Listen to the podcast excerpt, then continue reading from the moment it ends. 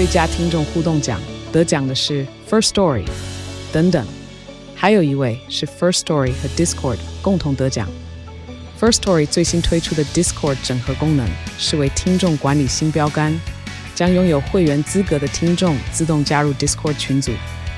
这不仅减少创作者的负担，也为听众带来丰富的互动体验，获得全台 Podcaster 一致肯定。体验这个惊人的功能，立刻点击叙述栏链接，让你与听众互动更上层楼。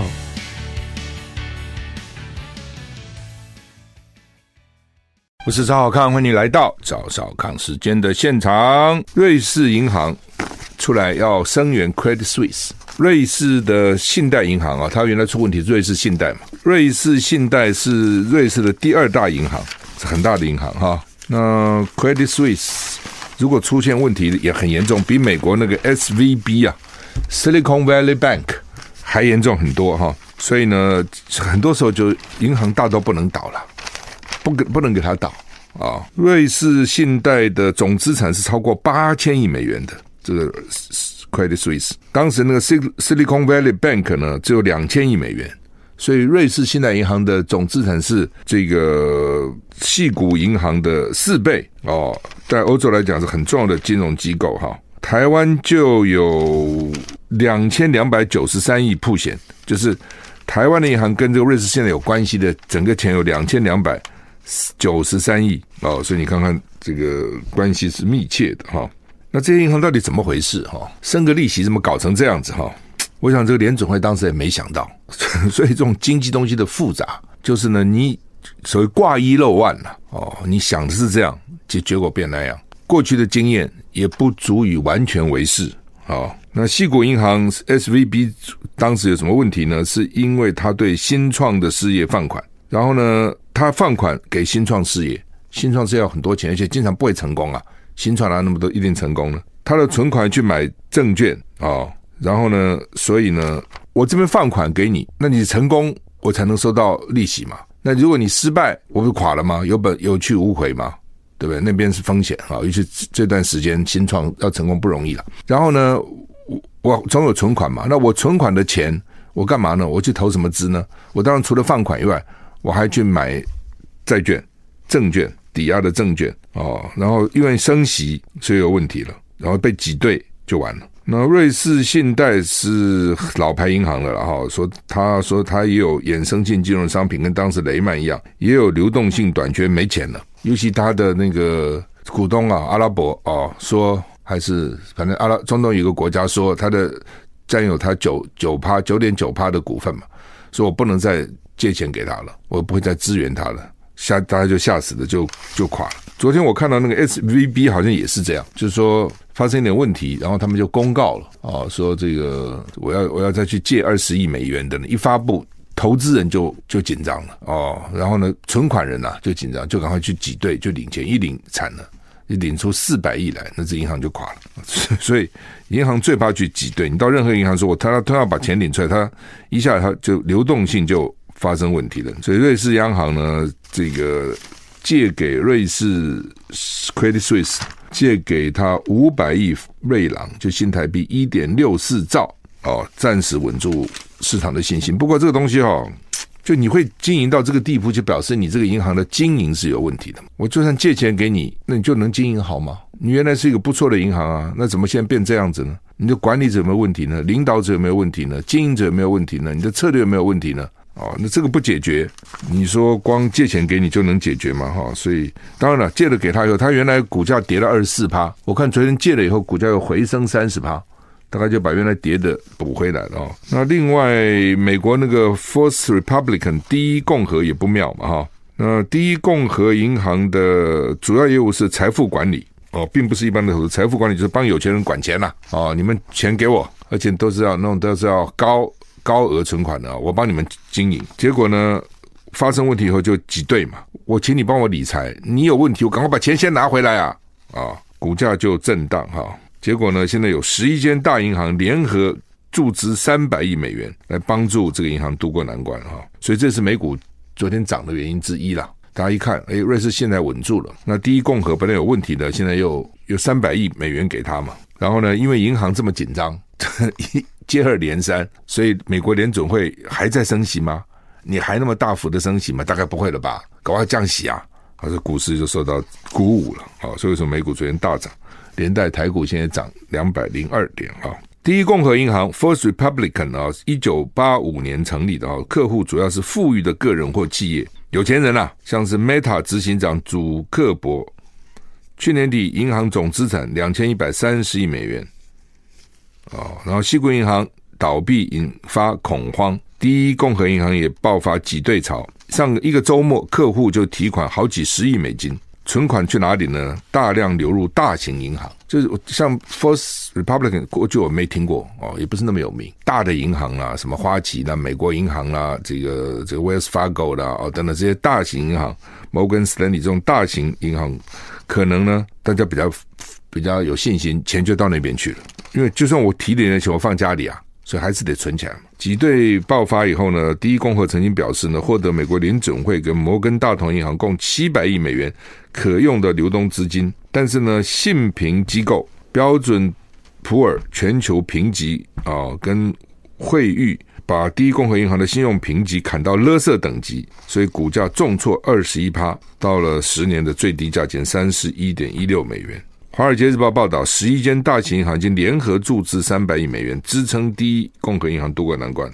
哦，美国财政部、联准会跟联邦存款保险公司、美国通货监理局发表联合声明，公布注资三百亿美元。哦，所以呢，联准会官员说，此举展现银行体系的弹性，就银行要互救。哈，为什么？他不互救，这这将来就烧到他了啦。哦，这些你自己想嘛。那美国矽谷银行。美国银行连连环爆哈，马斯克说很像一九二九年经济大萧条。美国矽谷银行 First 还有那个什么 First Republic 的有三家银行连连着倒闭哈。监管就是说有一个有一个人叫做 ARK Invest 创办人哦，Casey Wood 叫做女股神，被人家称为说女人很会玩搞股票，很会这个投资股票。他说监管机构没有发现传统银行系统出现崩溃的现象哦，而且呢。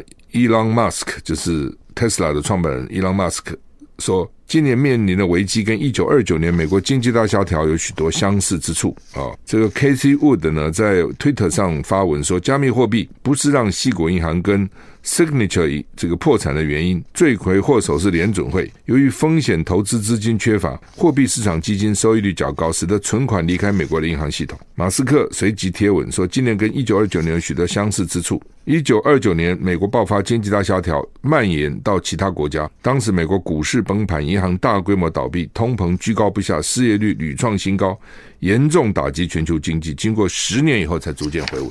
如果真的跟一九二九年就惨了。就是美国大萧条，然后呢，就搞得全世界都跟着萧条，美国股市也崩盘了，银行大规模的倒闭，哈，通货膨胀很高，失业率很高，所以全球经济都受到影响。怎么经过这么多年，哦，怎么经过快超过一百年，怎么又搞这个？这搞起来很麻烦了，哦，全世界都很麻烦哈。好吧，今天的天气哈，低温十六到二十一度，高温普遍二十六度以上。吴德荣。专栏说呢，礼拜六、今礼拜五、明天开始会有微弱微弱锋面掠过，加上东北季风，哦，北台湾转凉，中南部不受影响啊。反正天气有两天好，两天冷，稍微低一点；两天好，两天稍微低一点，慢慢慢慢就进入四月、五月就夏天了啊。那么白宫发言人说哈，历任台湾总统都曾经过境台湾，过境美国了。啊，过境美国，蔡英文从二零一六年上任六以来呢，六次过境美国都十分顺利。那到底要不要跟麦卡锡众院议长会晤？发言人说呢，过去台湾到美国常常会见美国国会议员，国会是独立而且平等，就是跟白宫平等的政府机构。哦，那联合报今天的社论说呢，如果有一天连过境美国的借口都没有了，那现在是因为你还有中美洲这些国家，如果有一天中美这些国家都不见了。哦，因为最近洪都拉斯要跑，什么乌拉圭啊，什么好几个国家都看起来蛮危险的。好，那么法国抗议退休改革方案，七千人上街头，爆发警民冲突。哈，法国政府决定不经过议会投票通过养老金改革以后呢，警方跟抗议者发生冲突，七千人聚集在巴黎的协和广场。这场示威就是临时大家集合起来的，没有经过事先的规划，警方是用催泪瓦斯来驱离哈。的驱离，主要就是把退休年龄上讲过，从六十二岁延到六十四岁，民众反弹。法国总理叫伯纳，伯纳在议会开议之前呢，宣布动用宪法四十九点三条，辩论终止，不需经过投票，退休改革法案立即视为通过，引发反对派愤怒，很多人嘲笑总理在议会举起抗议标语，哈，不敢表决，就不不。他也不不见得说不敢了，就是不想让议员背负表决通过被骂啊，就是干脆稀里糊涂就过了啊。宪法会有这条也很奇怪哈。为了抗抗议法国政府的退休改革方案，七千人自发集合在协和广场，没有事先规划，示威地点隔着塞纳河跟国民议会相望啊。警方释放催泪瓦斯加以驱离，远警佩戴盾牌警棍啊。中央这个协和广场。协和广场大概就是在那个凯旋门之前那个广场哈，那它有一个旧的凯旋门哦，另外有一个新的一个建筑哈，遥遥相对。那冒出火光，警察就发射水炮，用催泪瓦斯驱逐。也有人看到抗议者向警方丢石头，警方说抓了八个人。两个月来政治辩论非常激烈哈，也有罢工。那另外呢，这个一马林雷鹏建议对马克宏政府提出不信任的动议哈。因为这个牵涉到几岁退休了啊，很多人可能一辈子工作就想到六十二岁就可以悠游山林，结果没想到还要继续干两年哦，否则拿不到退休金啊。美军公布影片，他那个 MQ 九死神无人侦察机在黑海上空跟俄国的苏凯二十机短兵相接，无人机遭碰撞坠海，俄罗斯不承认，说是这个飞机自己掉下去的，美国就公布影片，说是你俄国人把它撞下去的，好，四十秒。哦，昨天说四秒就是四十秒，那好像美国讲法是对的。俄国战机两度飞进无警无人机，释放好像是燃料的液体，导致无人机的螺旋叶片弯曲变形。最后美方操作无人机，让它在黑海上方滑翔，坠入海里。那之前他们就是坠入之前，他们用遥控的方式呢，清除机上的软体，以避免呢灵敏的这个机敏的资料落入敌手啊。乌俄俄乌战争。打了一年多以来，美俄第一次发生直接的冲突啊！那美国参参谋长联席会议主席密利跟俄军参谋总长呢，十五号的时通过电话了哈。美国国防部长跟俄国部长也在同一天通过电话，通过电话就说：“哎，都搞什么鬼啊？哦，我们没有打仗哎，哦，不要吧，哦，这是一个无人机啊啊！那 就是我我觉得将来怎么对抗无人机、对付无人机、对应无人机也是一个学问，但没有人嘛。”但是他也很凶啊，像这个死神，他可以带载飞弹，他可以去斩首啊！一架这个无人机一亿五千万美金呐、啊，很贵的、啊，四十五亿台币一架无人机啊！哦，有些很便宜啊，有些这个就像我看这是大概最贵的哦，它也可以去征收哦，也可以去斩首，也可以打人家。那所以呢，针对不同的无人机，你到底要怎样？那我们当然之前是用石头去丢无人机，但也丢不到。后来说把它打下来，也没看到它打在哪里，我们就是打下来了。啊，没有打吧？那因为人家是民间的嘛，军方也没讲话，民间也讲不了话啊，我们就认为打。我一直很怀疑，到底怎么打下来的？不好打呢，无人机。那俄罗斯不知道怎么去想想出这个方法，就把油洒在无人机上面，这也是很天才的。你怎么会想到把油洒上去呢？没，他想把油洒上去，一架把油洒上去，另外一架又来把油洒上去。原来传出来消息说碰到，现在是说呢，不见得有，因为你碰到你也很危险呐、他那无人机很大、哦，你这个战斗机的苏凯二机速度也很快啊！他们就说，因为那个油滴下去，就让无人机的螺旋桨变形，这也很奇怪。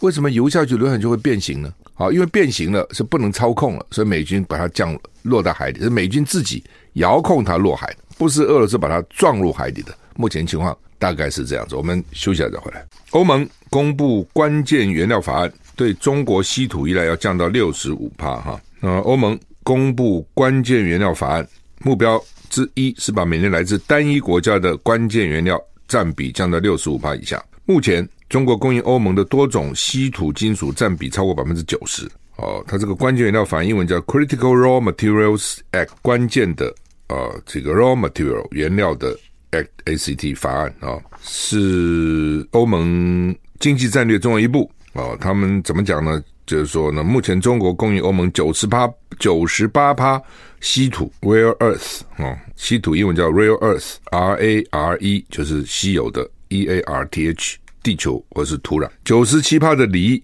九十三趴的镁，这些都是半导体、电动车的电池、太阳能跟风力发电的关键原料哦。那欧盟一直强强调说要降低降低，你说都九十几趴、九十几趴、九十几趴，将来要绿能产业时代，怎么都靠着靠着对对中国呢？哈，所以他们就说呢，石化能源时代都对俄国过度依赖，需要俄罗的油跟天然气。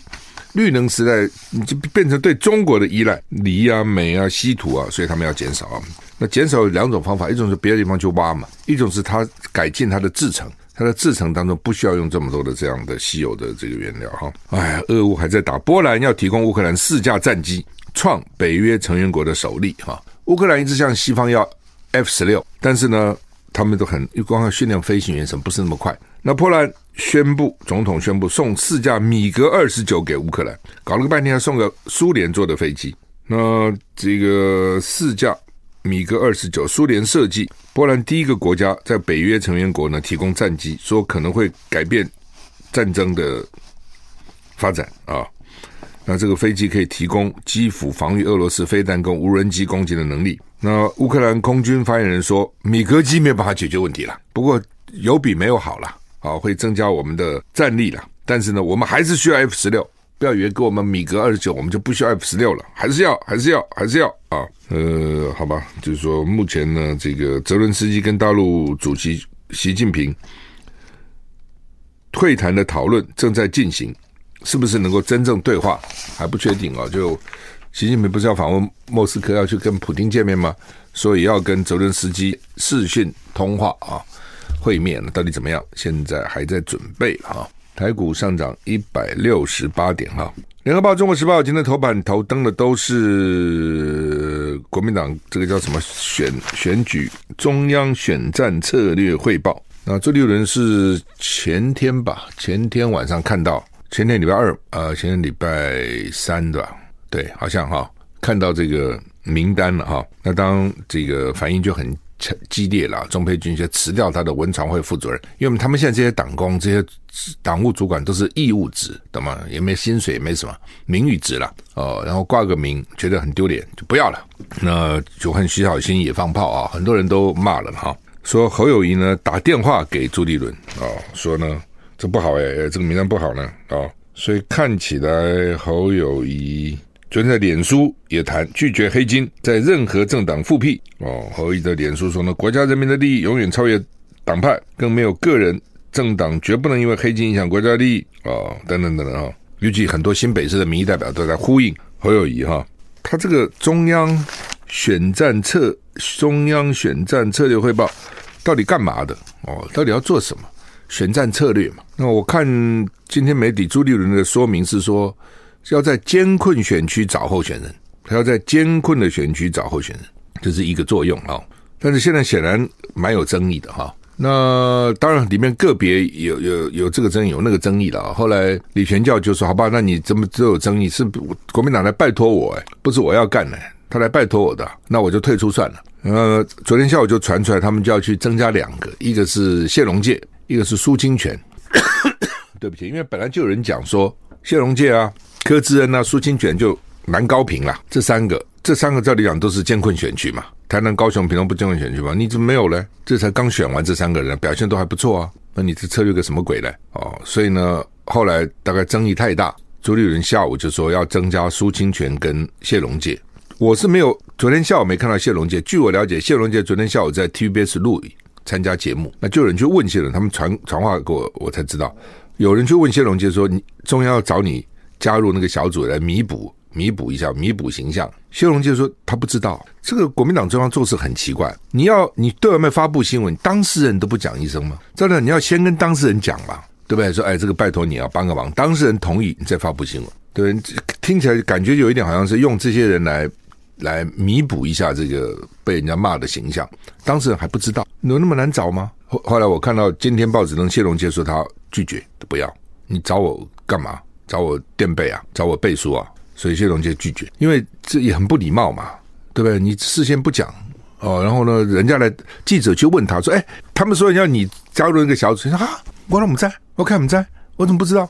哦，等等啊，他们做事真的很奇怪了哈，我就不太懂到底怎么回事哈。那就像那个时候换柱一样，我真的以为朱立伦跟洪秀柱谈好了，结果没有。就这样硬干了，这个也很奇怪啊。好吧，我们休息一下再回来。当然，昨天侯友谊打电话给朱立伦啊，因为昨天传出来消息只有说朱立伦跟侯友宜有通电话，那今天。媒体写的比较清楚，就是侯友谊打电话给朱立伦，侯友很急哦，就说这样不行了，这样不行了哈，等等哈。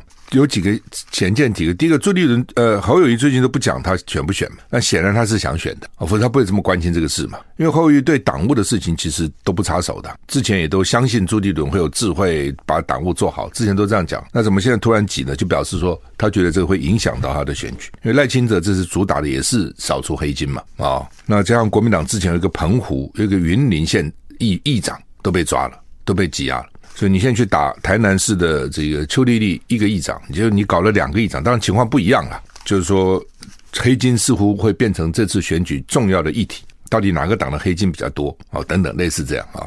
那么所以侯友宜很急了啊，就是说因为这个不可以啊，你这个人有有争议啊，整个社会上都有不同的意见啊，等等，大家都快都快爆炸了，反弹了，反弹很强烈的啊。昨天我就听到很多的反弹嘛哈。当然不是说坐过牢的啦，呃，犯过罪的啦，所谓的更生人，这都更生人嘛，不是说就不行，也不能这样讲哈。不过一个政党的这个，尤其这么重要的啊选举策略，听起来哇，这好伟大！中央选战策略，就听起来他不只是朱立伦讲说他是去艰苦困选去找人，听起来不是这样的，还有选战策略，你整个选战的策略都要这些人来搞的。哦，这里讲这些人应该是很厉害、很聪明哦，然后社会上有声望、有公信力，对不对？找到人，大家才哎，这个找的人不错啊。你你的选，而且你知道怎么选选赢哦，选举策略啊，这些人身经百战，看起来不是这样哈，就是很伟大这个机构了。呃，所以看起来就是侯友谊也担心了哦，担心了。所以这个事情，第一个证明说侯友谊也开始关心党务了，觉得党会影响他了。所以基基本上侯友以后对党的事情呢，我是建议他也是要多关心一点的。那朱立伦当然也很怪了，就是说我刚讲说更生人不是不行啊，你选举什么票都要嘛，放过罪人票也要，放过这票你不要吗？但有些时候你不必放在台面上，你为什么一定要放在这个小组里面呢？对不对？你可以私下去请教啊，没有人反对你私下请教啊，私下讨论来这个地方到底怎么样也可以嘛。你现在堂而皇之放在这个小组里面，那就代表这个党的形象了嘛。选举，你只告诉我最重要是什么？就是提名跟选选举策略。那显然，这个朱立伦要搞的这个中央什么选战策略汇报都包含了。那这么样的一个重要的汇报，朱立伦的一个大问题就是说，哈。什么事他自己一个人就干？他以前提名那个不分区也是一个人就决定了，这次也是他自己就干了，这些人都是他自己搞来的。然后呢，昨天他还说，到底李全教要不要退出？要这个这个汇报，大家成员大家来讨论。所以昨天我在战情室，我看了就很好笑。我说什么？大家讨论什么？朱立伦自己决定的事，你自己去讨论就好，你自己改变就好，不需要那个小组改变。那小组是你找来的，小组很背你这个黑锅，不很冤枉吗？你请他们来，然后你说，哎，李全要不要退出？你们决定。那李全不是他们找来的，好，所以蛮好笑的了哈。那所以我觉得这一点朱立伦是不够聪明了，好，真的聪明一个党主席，至少我台面上大家没话讲嘛。这些人大家认为是不错的人，你干嘛搞一些有争议人来？等于是让人家来来来骂民进党，你还怕民没事，民进党都会给你找事了，更何况有事呢？哦，我想国民党的。人之所以生气紧张，也是为了这个。说你这怎么回事？你每次搞个东西出来干什么？我不当像沙袋一样人在打吗？民进党可有的笑了。你不相信？你看看民进党那个晚上的谈话节目，一定把这都拿来笑，当成笑话哦。所以那然后呢？侯侯友宜讲完以后，对不对？那李全教授要辞了。我本来想这就算了嘛。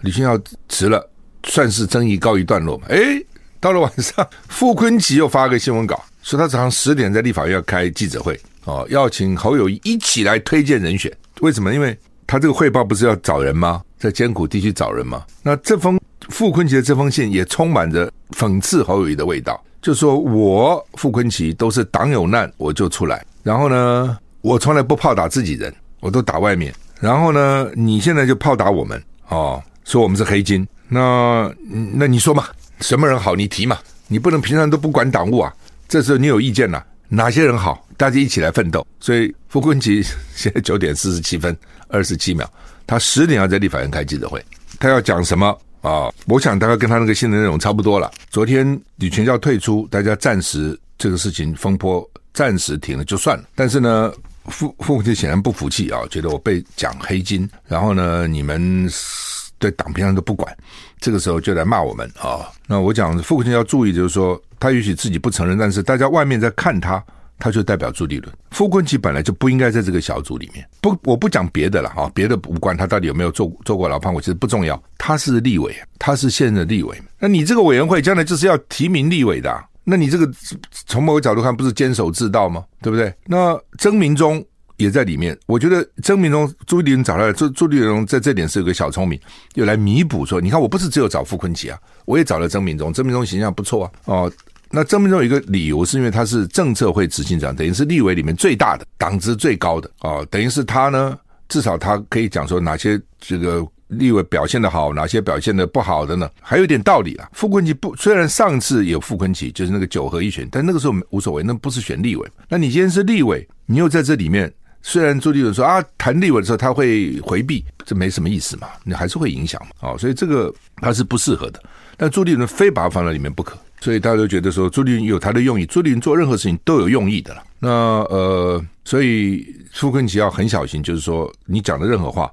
外界解读就是你在帮猪代打，那到底是尾巴咬狗还是狗咬尾巴？那另外另外一回事情。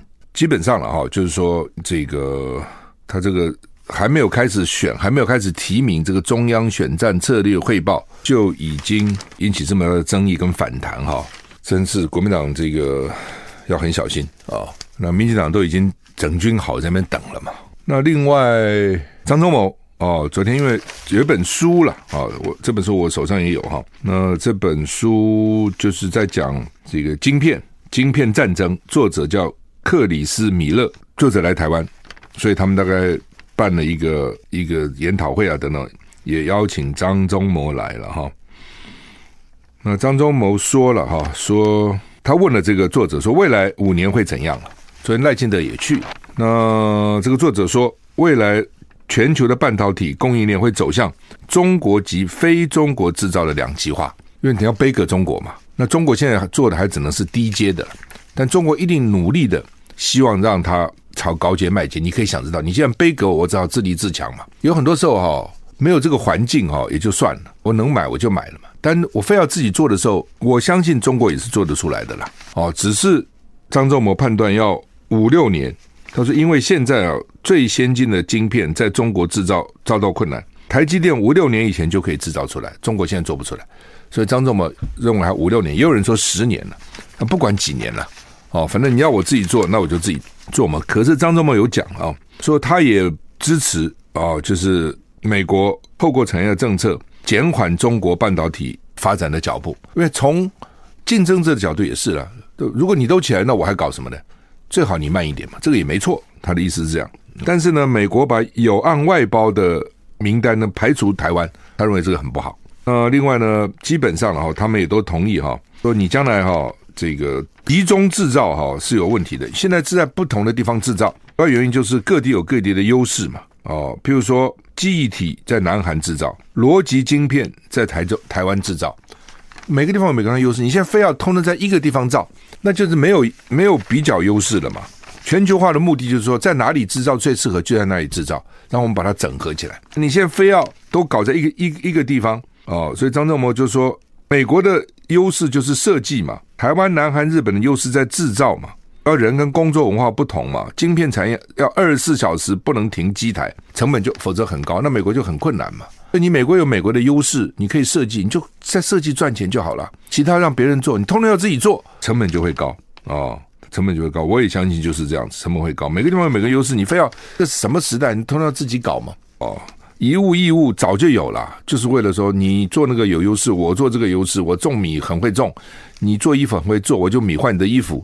不是我也要种米，要做衣服，要做鞋子，就是我自己搞，要养牛。哦，那怎么可能呢？哦，其实就这样，其实很奇怪，全世界真的越活越回回去了啊，越回到这个很中国跟印度打仗，在喜马拉雅山用石头丢来丢去。那这边有说了，说张忠谋这个话的意思就是说呢，台湾不要相信美国在台海发生危机会伸伸手救台湾。我不知道张忠谋有这个意思了哦，这个但是大家就怀疑嘛。那今天民进党就跟我们讲，你们不能有以美论，我们连问美国说。台湾真的有难，你要不要来救？都不能问，这很奇怪啊。就我常讲，你一个爱人，你不能问对方说：“哎，你你爱我吗？你还像原来那么爱我吗？你还爱我吗？你将来会爱我吗？”不能问的，因为你问就是怀疑我。你什么意思啊？你不相信我？就这个意思啊。台湾都不能问，都不能怀疑，这个很奇怪啊，对不对？连爸爸做一件事，儿子都可以怀疑啊。哎，说爸，你今天为什么这样啊？妈，你为什么那样？都会问呢、那个小孩很很喜欢问的、啊，为什么要这样？为什么要那样？这问问有什么关系呢？哦，问都不能问，问就是以以美论。你怎么可以不相信美国呢？为什么不能不相信呢？对不对？我我我也不相信你民进党政府啊，我我也不相信你北京政府，我都不相信啊。我真的都不相信啊！我都要打个问号，搞清楚怎么回事啊！我不是早就讲吗？Don't trust your government，不要相信你的政府，常常骗我们啊！政府也是人，尤其那些政务官，不都是人吗？都是政党吗？搞出来的吗？他都跟你讲真话吗？骗你的时间很多啊！为什么要相信呢？问老美相信他们的政府好了嘛？要说台湾移不移？你问美国人移不移他的政府嘛？你问共和党人移不移他的拜登嘛？他们可以移吗？我们不能移，移都不行。这什么个是什么个理论嘛？好吧，那时间到了，谢谢你的收听，再见。